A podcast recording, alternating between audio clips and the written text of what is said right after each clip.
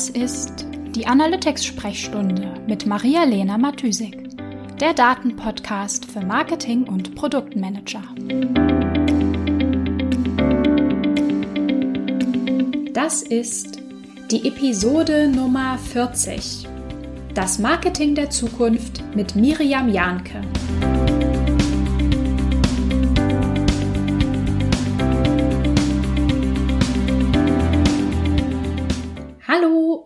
Herzlich willkommen in einer neuen Interview-Episode der Analytics-Sprechstunde.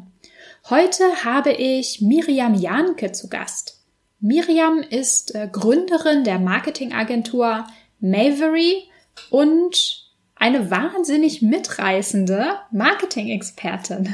Miriam ist nämlich schon ziemlich viel herumgekommen in der digitalen Welt ähm, die, die Agentur Mavery ist nicht das erste Unternehmen, das sie mitgegründet hat. Und sie ist auch nicht zum ersten Mal in einem Podcast. Sie war nämlich schon selbst Host eines eigenen Podcasts. Ja, Miriam habe ich in die Analytics-Sprechstunde eingeladen, weil sie nicht nur Marketing-Expertin ist, sondern parallel auch eine Online-Ausbildung in Data Science macht. Und diese Kombi fand ich super spannend und ähm, ja, ich war einfach neugierig, wie sie dazu gekommen ist und wie sie diese beiden Bereiche in ihrem Businessalltag verbindet. Herausgekommen ist ein Gespräch über die Rolle von Daten in der Entwicklung und Weiterentwicklung einer Marketingstrategie, über Big Data und Data Science und Data-Driven Marketing und auch über Iteration und ähm, kontinuierliches Lernen. Ja, und damit geht's ab ins Interview. Ja, hi Miriam. Äh, schön, dass du die Zeit hattest. Ähm, wir haben das ja, ich glaube, einmal verschoben, schon zweimal verschoben, unser Interview. Mhm. Ähm, was, was Corona alles macht. genau. Ja, aber ne, die Möglichkeiten des Online-Arbeitens ermöglichen ja auch Podcast-Aufnahmen, die online sind. Deswegen cool, dass wir es äh, jetzt geschafft haben. Magst du dich vielleicht einmal vorstellen, äh, sagen, was du so machst und woran du so arbeitest? Sehr gerne. Sehr gerne, Maria. Erstmal vielen Dank, dass ich heute dein Gast sein darf hier in deinem Podcast und äh, wünsche auf jeden Fall den Zuhörern viel, viel Spaß. Mein Name ist Miriam und ich bin Inhaberin von Maybury und Maybury ist eine strategische Marketingagentur und wir fokussieren uns hauptsächlich auf Content Marketing. Also das alles. Zuvor machen wir natürlich Marktforschung, Analysen, entwickeln dann auch Strategie und auf dieser Basis kreieren wir verschiedene Inhalte, die halt dann entsprechend die Zielgruppe erreicht. Also Social Media ist praktisch unser Zuhause und dann machen wir halt alles noch mit äh, Online-Kampagnen und on Zeit noch PR. Und das machen wir alles bei Mavery. Genau. Das zu mir. Bei Mavery kümmere ich mich um die Kunden, Kundenkommunikation. Also es wird viel telefoniert immer, viele E-Mails geschrieben, viele Meetings abgehalten und äh, ich bin auch zuständig für die Kundenakquise. Und ich habe Mavery letztes Jahr gegründet. Also ich bin auch die Gründerin und Inhaberin dadurch, dass ich im Juli und Juni die großartige Chance hab, hatte, mit einer Silicon Valley Investment Bank zusammenzuarbeiten.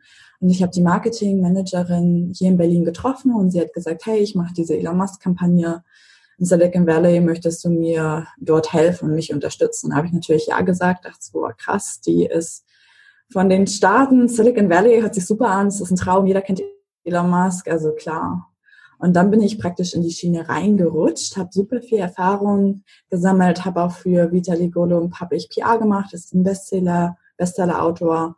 Und danach habe ich praktisch gesagt, ja, ich möchte, dass Deutschland ein bisschen innovativer wird. Und gerade weil man das in Amerika sieht, mit, ähm, for example, ja, Elon Musk mit Tesla, diese große Community zu formen. Und da dachte ich mir, okay, nach einer Analyse deutscher Markt, amerikanischer Markt, warum schafft Deutschland das nicht? Und in Deutschland ist es das so, dass die großen Konzerne, jetzt hat sich in den Jahren ein bisschen oder in ein paar Monaten ein bisschen geändert, aber früher war das halt noch dass große Konzerne oder Mittelständler zu Agenturen gegangen sind und gesagt haben, hey, ich gebe dir ein Budget, ein Marketingbudget von, sage ich mal, 30.000 Euro und erzähl mal, wie cool wir sind, kreier mal was Schönes. So, und äh, das macht ja praktisch ähm, Harley Davidson nicht in den nicht in den Staaten, die sagen nicht, hey, wir machen die geilsten Motorräder, die sagen, unsere Kunden sind die coolsten und darum kreieren sie halt große Communities. Und das fand ich sehr erstaunlich und faszinierend. Und aus dieser Basis, auch der durch diese Kampagne mit der Silicon Valley Investment Bank, ähm, habe ich dann äh, Maybury gegründet. Genau, und das war im letzten Jahr. Und so bin ich praktisch zum Unternehmen gekommen. Spannend. Ja, so kommt man ähm, auf Wege, wo man vorher gar nicht dachte, dass das irgendwie der nächste Plan ist oder der nächste Schritt. Mhm. Hast du denn, ähm, ja, was waren denn so deine, deine Key Learnings, ähm, die du jetzt auf ähm, oder die du in der in dem Vergleich gesehen hast zwischen der USA und Deutschland, wo du sagst, okay, hier hat Deutschland auf jeden Fall noch was aufzuholen? Daten. Wir sind jetzt richtig hier bei der Analytics-Sprechstunde. Nee, wirklich, also Daten. Ich finde, die Deutschen das sieht man ja schon, wenn man mit der Kreditkarte bezahlt. Vor ein paar Jahren war es ja wirklich so, okay, immer nur Bares. Bares ist das Wahre nach dem Spruch. Und äh, die Amerikaner, die sind super fortschrittlich und die geben einfach ihre Daten preis. Es wird viel Strategie ähm, auf, basierend auf Daten entwickelt. Also es wird viel getrackt. Und so können sie halt auch effizientere Ergebnisse erreichen. Und das sehen wir ja auch äh, mit den ganzen politischen Kampagnen, die viel, viel größer sind. Ich meine, Trump-Campaign, ähm, sprechen wir nachher wahrscheinlich auch noch darüber, mhm. wegen Cambridge Analytica. Also da hat Deutschland noch sehr, sehr viele Defizite, gerade was Daten betrifft und die Analyse von Daten. Mhm. Hast du da irgendwie eine Idee, warum, warum wir da so Daten avers sind. Ich meine, die Deutschen sind natürlich jetzt auch nicht gerade dafür bekannt, irgendwie super emotionale ähm, Business-Entscheider zu sein. Ähm, mhm. Ähm, dabei, ja, aber also natürlich ähm, sehe ich auch ähnliche ja, Punkte oder Herausforderungen jetzt zum Teil noch bei meinen Kunden. Ähm, aber hast du da irgendwie so eine Vermutung? Wahrscheinlich hat das mit Führung zu tun. Dann beim, wo ich auch mit der Marketingmanagerin zusammengearbeitet habe, hat sie halt auch gesagt, wenn man in Coworking Spaces in Amerika geht, sieht man auch viele junge Leute, also gerade junge Leute oder junge Leute, die halt ein eigenes Unternehmen gründen, viele junge CEOs, die halt super innovativ sind und die einfach mit Daten oder halt mit Social Media online aufgewachsen sind.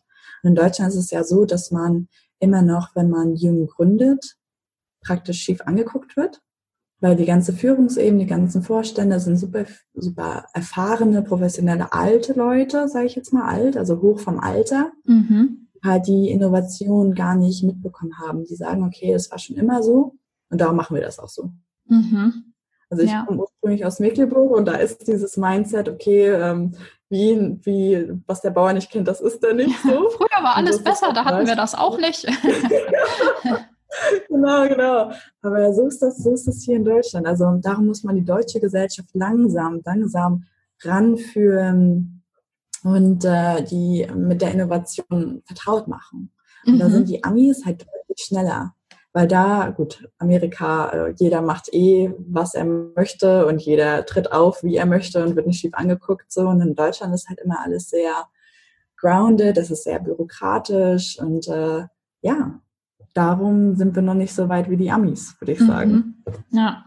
Was, ähm, was siehst du denn jetzt in deinem, ja, in deinem Alltag mit Mayberry? Also welche Rolle spielen da die Daten bei deinen Kunden, in der Zusammenarbeit mit deinen Kunden? So denn den Eindruck, da tut sich was? Ja, auf jeden Fall. Also es tut sich was. Also gerade auch Leute, die halt offen sind für Online-Marketing, die sind relativ innovativ. Also die haben sich schon irgendwann, irgendwann mal damit beschäftigt, sonst würden sie nicht auf dich zukommen. Und äh, dann, wenn man denen alles das auf Papier erklärt, die ganze Vorgehensweise, dass wenn man zum Beispiel jetzt eine äh, Social-Media-Strategie entwickelt, erstmal Markt-Research machen muss, die ganzen ja, Tools einsetzt, wie Google Analytics, dann die ganzen Webseite-Track, was ist jetzt die Bounce Rate und das alles durch Statistiken erklärt und das denen vor Augen führt, dass sie es dann halt irgendwann mal verstehen und dann auch anerkennen. Und äh, dann tut sich da schon was, dass sie sozusagen langsam daran geführt wird. Aber es ist sehr individuell und äh, man kann jetzt nicht sagen, okay, wir machen das ähm, Trust Me. Also man muss die schon abholen, damit sie das wirklich verstehen und sich da wirklich anfreunden und dann auch beschäftigen mit. Und dann mhm. tut sich da was, ja. Mhm. Wo siehst du denn jetzt gerade ähm, vielleicht für deine Kunden oder allgemein im Marketing, wo siehst du denn da den größten Mehrwert von Daten?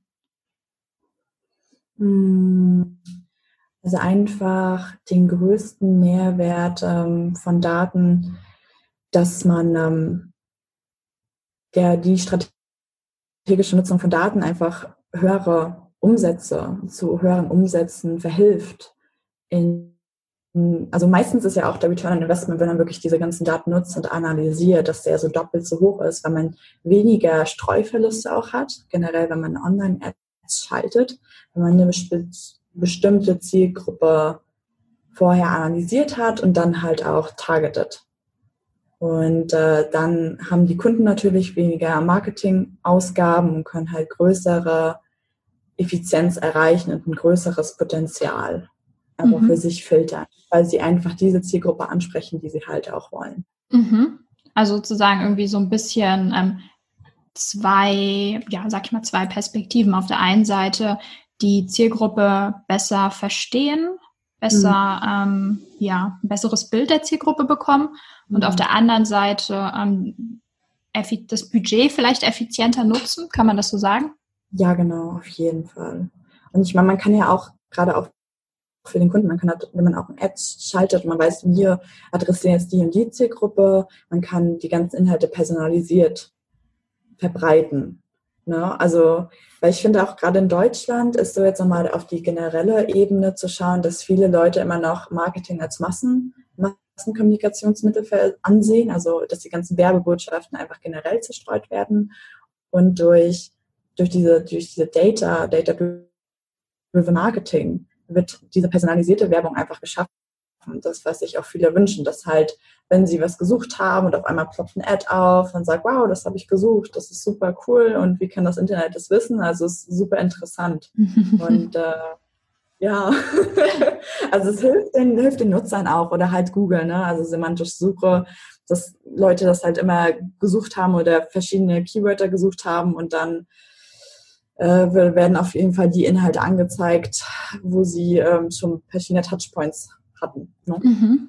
Auf einen Nutzer. Mhm. Wie nutzt ihr denn, ähm, also wenn du jetzt, sag ich mal, eine Marketingstrategie für deine Kunden oder in Projekten entwirfst, ähm, welche Daten nutzt ihr denn da auch für zum Beispiel Individualisierung oder auch allgemein, um die, die Strategie ähm, zu entwerfen? Also Strategie tun wir erst erstmal Market Research. Ne? Also wir schauen uns wirklich dann die Konkurrenten an, was machen die, wie nutzen die ähm, ihre ganzen Inhalte, wir gucken uns die, wir definieren vorher verschiedene KPIs, schauen uns auch, äh, gehen zu den Posts und schauen uns die Likes an, welcher Post hat jetzt am besten performt. Wir nutzen auch Hootsuite. Das ist ja sozusagen so ein selbstautomatisches Tool, wo man Inhalte gerade an Social Media halt sketchen kann. Es gibt verschiedene. Es gibt auch Facebook Content äh, Creative Studio, was auch sehr gut ist, ist auch für free, also ist kostenlos. Da wird das aber nicht analysiert. Und darum nehmen wir Hootsuite und Hootsuite analysiert auch die ganzen Social Media Kanäle, wo man sagt, okay, und der, war, der Post performt zu der Zeit am besten, weil die Zielgruppe hauptsächlich, keine Ahnung, in den Staaten ist oder was auch immer. Ähm, genau, und so wird das Tool praktisch unser Alltag Tag integriert und macht dann sozusagen die Aussagen und auf dieser Basis, dass wir die Konkurrenten uns anschauen, dass wir Google Analytics benutzen, dass wir uns die ganzen Webseiten anschauen, durch Kunden durchforsten und gehen. Wir können auch Umfragen erstellen, auch durch die E-Mail-Newsletter, was die Kunden wirklich haben wollen, wie zufrieden sie sind. Also so kann man halt immer verschiedene Touchpoints erkennen und ähm, diese ganzen Daten sammeln und dann zusammenfügen und dann auslegen und dann auf dieser Basis wirklich eine Strategie perfekt kreieren. Und eine Strategie muss man ja auch immer, wenn man die executed, implementiert, muss man das ja auch immer alles optimieren, optimieren. Also es hört ja nie auf. Es ist ja nicht nur, okay, ich habe jetzt eine Strategie, ich mache das jetzt, das jetzt um und dann, dann war es das. Nee, es ist halt immer ein Kreislauf, muss halt immer und immer wieder machen. Aber ich weiß, das kennst du ja auch und das kennen bestimmt die Zuhörer auch. Ja, ich hoffe doch. Ja klar, ich meine gerade so, ähm, wie sag ich mal, so Prinzipien wie ähm, Build, Measure, Learn, also dass man immer erst etwas mhm. tut, dann das natürlich misst und guckt, okay, was hat das jetzt gebracht, was wir getan haben, was wir geändert haben, was wir implementiert haben und daraus halt dann die Erkenntnisse zu schöpfen, um, um die dann sozusagen wieder in die, in die Strategie oder natürlich auch in einzelne Kampagnen dann einfließen zu lassen. Ja, super wichtig. Ich glaube, das vergessen auch manche oft, die dann sagen, hier, ähm, ne, initiale Analyse fertig ja, und jetzt genau. lass mal machen. Und dann muss man erst immer, also ich versuche zumindest auch meine Kunden immer wieder daran zu erinnern, zu sagen, hey, ähm, das war nur die initiale Analyse. Und es macht gar nichts, wenn das jetzt nicht irgendwie perfekt ist oder wenn da irgendwie noch Wissenslücken in den Daten waren, weil das kann man halt immer noch nachziehen hinterher und dann da tiefer reingehen, wo man sieht, dass es halt wirklich Mehrwert schafft und die Erkenntnisse bringt, nach denen man da irgendwie gesucht hat. Genau, genau, das wäre perfekt. Also super wichtig. Große Datenmengen sammeln, analysieren, nutzen und immer wieder optimieren. Ich meine, das ist ja auch das Kernstück von Data-Driven Marketing. Voll. Ja, wo du, wo du gerade das Stichwort ähm, große Datenmengen genannt hast. Ähm, genau, du hast ja auch eine, eine Weiterbildung oder was war das, ein Kurs, ein Studium in, in Data Science gemacht. Das geht ja mhm. dann auch schon weiter in Richtung Big Data. Ähm, wie, wie bist du dazu gekommen oder was genau hast du da eigentlich gemacht? Also das mache ich gerade noch. Mhm. Ne? Also ich bin noch nicht fertig. Das ist ungefähr in ja, einem guten Jahr bin ich, bin ich durch. Also ich äh, mache bei Harvard Online, mache ich Data Science praktisch, das, das Studium. Mhm. Und äh, einfach nur, weil es mich super interessiert hat und Data-Driven Marketing ist einfach das Marketing der Zukunft.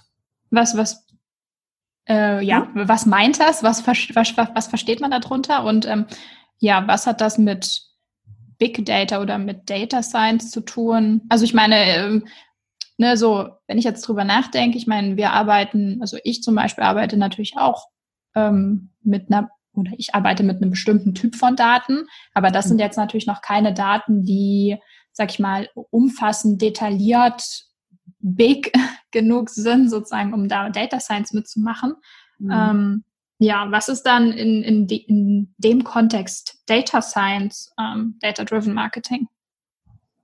Also nochmal jetzt zurück zu Big Data. Also Big Data sind ja meist sehr große Datensätze, ungefähr 100 Terabyte, sagt man so praktisch im Durchschnitt, die man halt nimmt. Die kann man einkaufen, entweder sammelt man die oder halt äh, holt sich die wie Cambridge Analytica von Facebook. Äh, jedoch, also wir arbeiten nicht, noch nicht mit Big Data, das nicht. Also wir nutzen auch nur Google Analytics. Ich möchte die Company immer so dorthin entwickeln und darum auch der Kurs Data Science, nochmal zu dem Kurs zurückzukommen. Einfach nur, weil ich war fasziniert, einfach auch gerade, weil verschiedene Firmen natürlich Daten sammeln und wenn man jetzt an seinem Laptop ist oder an seinem Handy und einfach eine Ad, wie ich schon gesagt habe, aufploppt, als wenn man denkt, dass man ausspioniert wird und sagt, wow, das habe ich, das habe ich gesucht und das kaufe ich jetzt. Also dass man verschiedene eine verschiedene ähm, Charaktergruppe zuge, zuge ähm, wird und äh, dann targetiert wird. Und das hat mich super fasziniert. Und da wollte ich einfach nochmal reinkommen und äh, mit verschiedenen Tools. Also ich nutze ähm, R-Console, machen wir gerade, also auch ein bisschen Programming, weil Data Science an sich ist ja nicht nur ein Teil von sag ich, Marketing, ist auch viel IT natürlich, ist viel, wie ich schon gesagt habe, Mathematik, insbesondere Stochastik, ne? Also viel Statistik. Und da mhm. wollte ich mir einfach nochmal tiefer reinlesen, denn wie gesagt, äh, Marketing, Data-Driven Marketing ist das Marketing der Zukunft. Und wenn wir uns jetzt auch die größten Unternehmen anschauen, das sind alles Tech-Riesen, also Google, Amazon, Facebook, Tesla. Und ich finde auch Daten ist heutzutage wirklich die wertvollste Ressource, also hat auf jeden Fall Öl ersetzt. Und ähm, ja, man kann durch Big Data einfach Aussagen treffen, und Ergebnisse vorhersagen. Wenn man sich jetzt auch die ganzen politischen Kampagnen anschaut, und da sind wir jetzt wahrscheinlich auch bei der Trump-Kampagne angekommen, das finde ich super spannend, dass man sagt, okay, man möchte, dass das Ergebnis eintrifft, sammelt die ganzen Daten von Zielgruppen, die dafür geeignet sind, wo man eventuell die Meinung verändern kann. oder verschiedene Interessen schafft, dass sie darüber nachdenken und dass sie sich auf einen anderen Weg begeben. Und das ist super interessant, wie viel Macht doch Daten besitzt, ne? der Umgang mit Daten. Und was heißt jetzt Macht auf, auf, die, auf die Mikroebene zu übertragen, ist einfach, dass man das effektiv nutzen kann, dass es einen Einfluss hat. Mhm. Und auf, auf die Nanoebene, dass man einfach das Verhalten, die Entscheidung von bestimmten Menschen verändern kann. Und da ist diese Psychologie dahinter. Das ist super interessant und darum mache ich diesen Kurs, um mich halt weiter dort äh, zu vertiefen und weil es auch in Deutschland noch nicht so gegeben ist und mhm. Amerika wieder wieder super fortschrittlich ist. In, Deut in Deutschland ist es ja kommt alles ein bisschen mehr später. Ne? Das stimmt. Also ich finde es super, also ich finde den, diesen Cambridge Analytica Case ähm, auch super spannend, weil er einfach auch gezeigt hat, was alles möglich ist. So wirklich at scale, sag ich mal. Mhm. Ähm, aber natürlich muss man auf der anderen Seite sagen, dass dieser ähm, Fall ja auch so eine Art Skandal praktisch wurde, der einfach dieses ganze Thema ähm, Data Privacy irgendwie nochmal nochmal losgetreten hat und wie du gesagt hast, ne, das aufgezeigt hat, wie viel Wissen und wie viel Potenzial in den Daten eigentlich steckt, dass man vielleicht doch aufpassen muss, ähm, wer wann was mit den Daten macht. Und mhm. ähm, ich bin da auch voll bei dir zu sagen, okay, ähm, es ist sehr viel möglich und hier, äh, sag ich mal, in Deutschland oder in Europa, nutzt man das gar nicht so stark. Ähm, momentan bin ich da so ein bisschen in der, in der Schwebe, würde ich sagen, ob, ob wir das auch tatsächlich so nutzen können ähm, oder das überhaupt so entwickeln können, eben weil jetzt gerade so viele, so, so ein großer Fokus auch immer mehr auf Data Privacy gelegt wird. Ähm, ja, deswegen habe ich mich auch so ein bisschen gefragt, ähm, was ist die, was ist alles möglich? Was können wir aus sozusagen den USA zum Beispiel übertragen und welchen Mehrwert ähm, können wir tatsächlich oder wollen wir tatsächlich auch nutzen? Das stimmt, das stimmt. Also ich finde auch, dass Datenrecht eigentlich ein, zum Grundrecht hinzugefügt werden soll, weil da wird so viele, so viele Informationen werden von dir extrahiert, wenn man jetzt zum Beispiel mal sich eine App runterlädt und man muss halt immer, ja, ich stimme Datenschutz zu und dann haben sie Zugriff auf deine Informationen, auf deine Profilinformationen, dann eventuell noch auf deine Freundesliste und deine Informationen deinen Freunden, wie viele Daten einfach gesammelt werden. Und ich meine jetzt nochmal zurück zu den Cambridge Analytica Case, die haben wirklich 5000 Data-Punkte, Datenpunkte von jedem Amerikaner gesammelt von der Hauptquelle Facebook, um haben sozusagen das genutzt und ausgewertet, um wirklich Trump nach vorne zu pushen. Achso, und da gibt es auch noch für eure, für deine Zuhörer, ähm, wurde ja auch jetzt Netflix, ne? Netflix-Film ist ja auch rausgekommen jetzt, glaube ich, letztes Jahr. Ähm, zu dem Fall, meinst du? Genau, genau, genau, zu dem Fall. Von Cambridge Analytica, genau. Das ah, ist auch sehr, ist sehr sehenswert. Das ist ich, das eine Doku? Das ist eine Doku, ja. Das habe ich letztes, letzten paar, paar Monaten geschaut. Also super interessant. Wird natürlich ein bisschen aufgebaucht, als wenn jetzt Cambridge Analytica hundertprozentig verantwortlich ist, dass Trump gewonnen hat, ist natürlich mhm. so, weil das sind halt verschiedene Stakeholder äh, inkludiert. Jedoch ist sehr, sehr sehenswert, auch um Data Science einfach zu verstehen und was das auch für eine menschliche Psychologie ähm, dort hintersteckt. Also mhm. sehr interessant, kann ich nur empfehlen. Also du machst die, die, ähm, die Data Science Ausbildung jetzt seit, seit einem Jahr und du machst sie noch ein Jahr, oder? Ja, genau, genau. Hast du da schon irgendwie ähm, was in deinen Arbeitsalltag übertragen können oder hast du da irgendwie schon Ideen bekommen, was man alles damit machen könnte?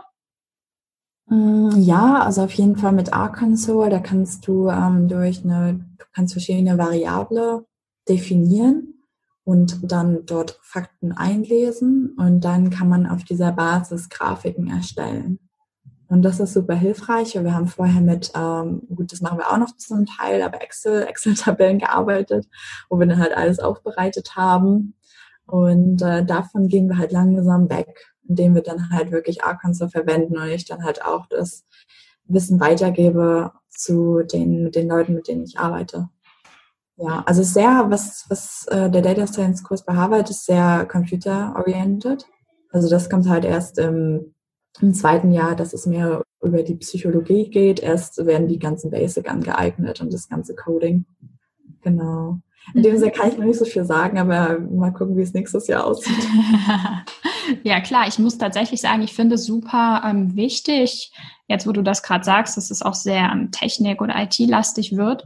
Ähm, ich finde es gerade im, im Online-Marketing ähm, oder auch allgemein, ich glaube eigentlich für jeden Online-Bürger, würde ich einfach mal sagen, ist super wichtig, da so, eine, so ein technisches Verständnis zu entwickeln.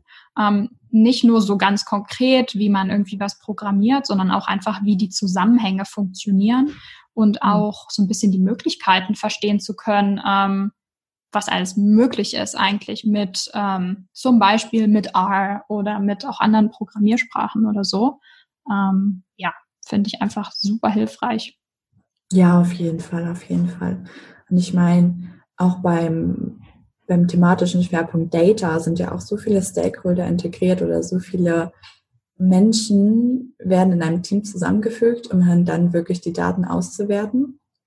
Ich glaube, wir haben, du hast in der E-Mail darüber gesagt, mit ähm, hier mit Data Science, Data Engineering und äh, Data Artists. Also es sind ja auch viele, viele Leute, die halt wirklich an diesem Prozess beteiligt sind, bis sie dann halt endlich diese perfekte Auswertung ja haben und auch präsentieren können. Ne? Ja, auf jeden ja. Fall. Ja, das ist einfach ein, ein, langer Prozess und je mehr Daten man hat, oder ich meine, selbst bei kleineren, sag ich mal, kleineren Datenmengen wie Analytics hast du ja auch, ähm, also, ähm, in, sag ich mal, in größeren Teams. Also ich mache natürlich für meine Kunden auch alles, äh, alles auf einmal. Mhm, ähm, aber ne, du hast irgendwie Tracking-Spezialisten, die sich wirklich nur darum kümmern, wie die Daten erhoben werden sollen. Dann hast du wieder andere, die das Ganze implementieren. Das ist jetzt bei meinen Kunden natürlich auch so, das implementiere ich auch nicht selber. Ähm, und dann hast du Leute, die sich ums Reporting kümmern und Leute, die sich dann um die Kommunikation zum Beispiel auch kümmern von den Daten. Das mhm. ist äh, ja, das ist einfach ähm, so ein wichtiges Thema geworden, dass es einfach schon viele Spezialisierungen gibt, die, die auch ihren, ihren Wert haben im, im Team.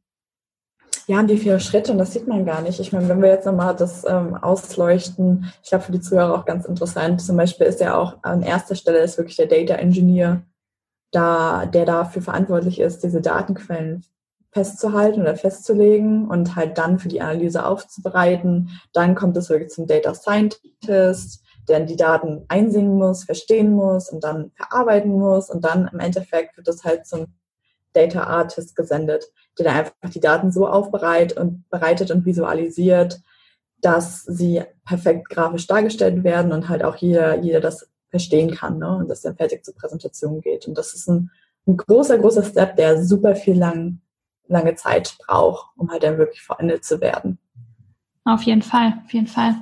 Siehst du denn jetzt auch irgendwie in deinem Umfeld oder bei deinen Kunden, ähm, ja, sag mal, die Tendenz oder das Potenzial, das auch größer aufzuziehen, ähm, so die Dateninfrastruktur? Ja, auf jeden Fall, auf jeden Fall. Da sind super viel, super viele Defizite und super viel Potenzial. Und äh, ich meine, wir haben jetzt noch kein so bestimmtes Projekt, muss ich sagen, wo wir halt wirklich Data Science verwenden, also wirklich Big Data oder halt generell, wir sammeln jetzt für einen Monat oder irgendwelche Daten und stellen die dann, äh, bereiten die, bereiten die auf und stellen die dann da und dann exekutieren wir die. Also wir machen halt, wir scratchen halt auch nur die Oberfläche, würde ich sagen ähm, weil, das in, weil das einfach gang und gäbe ist. Und wir sind ja auch keine Data Science Agentur, noch nicht. Ich hoffe, in ein paar Jahren sind wir da angekommen. Also auf jeden Fall, wenn einer deiner Zuhörer Lust hat, einfach mal eine Case Study zu machen, ich würde mich sehr, sehr freuen. Also gerne melden. da auf jeden cool. Fall sehr Lust. Und dann, das wäre halt auch wirklich ein Schritt, wo man die Agentur so, sage ich mal, hinleiten kann und ich möchte das ja auch. Ne? Also wegen Data-Driven Marketing ist Marketing der Zukunft, da mache ich ja auch die Ausbildung. Mir fehlt noch eine Case Study. Ja, danke dir, Miriam, dass du dir die Zeit genommen hast, uns ähm, an deiner, ja, an deiner Datenjourney, würde ich schon fast sagen, äh, teilhaben zu lassen, so an der, an dieser Intersection zwischen Marketing und Daten. Und ich meine, Big Data ist oder Data Science ist jetzt ja wirklich, sag ich mal, Datenfocus only und gleichzeitig sozusagen in deinem Alltag als ähm, ja, Marketing-Professional. Finde ich super, super spannend, einfach diese Kombination ähm, kennenzulernen. Und ja, danke dir für die Einblicke. Vielen, vielen Dank, Maria, dass ich heute ja, zu Gast bei dir sein darf und nochmal einen kleinen äh, Advice an deine Zuhörer. Also wirklich beschäftigt euch mit Data Science. Es ist super interessant, auch nur einen Artikel darüber zu lesen oder halt verschiedene Sachverhalte aufzunehmen und in eurem Business, in eurem Unternehmer Alltag zu integrieren. Ihr könnt wirklich, wenn ihr die Daten analysiert, Effizienz, den größten, das größte Effizienzsteigerung erreichen, Performance steigern und wirklich auch dann im Endeffekt die Kunden besser kennenlernen, was sie wirklich wollen. Und das ist nämlich entscheidend, wie du bist. Genau, ist, aber sonst. Ja. ja. Nee, sag fertig. aber sonst, äh, ja, danke, danke. Und ich hoffe wirklich, dass es interessant war. Und schaut euch nochmal wirklich Cambridge Analytica an. Äh, ja, Cambridge Analytica, den Film. Und äh, meldet euch, wenn ihr eine Case Study haben wollt und mit uns zusammenarbeiten wollt, damit wir maybe ein bisschen in die Data-Driven Richtung leiten können und auch wirklich effizient leiten und wirklich, äh, ja, genau. Supi. Vielen Dank. Das war ein gutes Stichwort, Schlusswort. Ähm, genau, und zum Thema Feedback. Ich freue mich auch immer über Feedback. Ähm, auch welche Themen ähm, euch in, ja, in folgenden Podcast-Episoden noch so interessieren würden. Ähm, ja, und damit schließe ich die Analytics für heute. Sehr gut. Danke dir. Perfekt. Einen schönen Tag noch. Danke, danke. ciao, ciao. Ciao, ciao. Die Shownotes findest du wie immer unter analyticsfreak.com slash podcast. Ich würde mich außerdem mega über Feedback jeder Art freuen. Also schreib mir gern eine Mail an maria at analyticsfreak.com oder über meine Social Media Kanäle.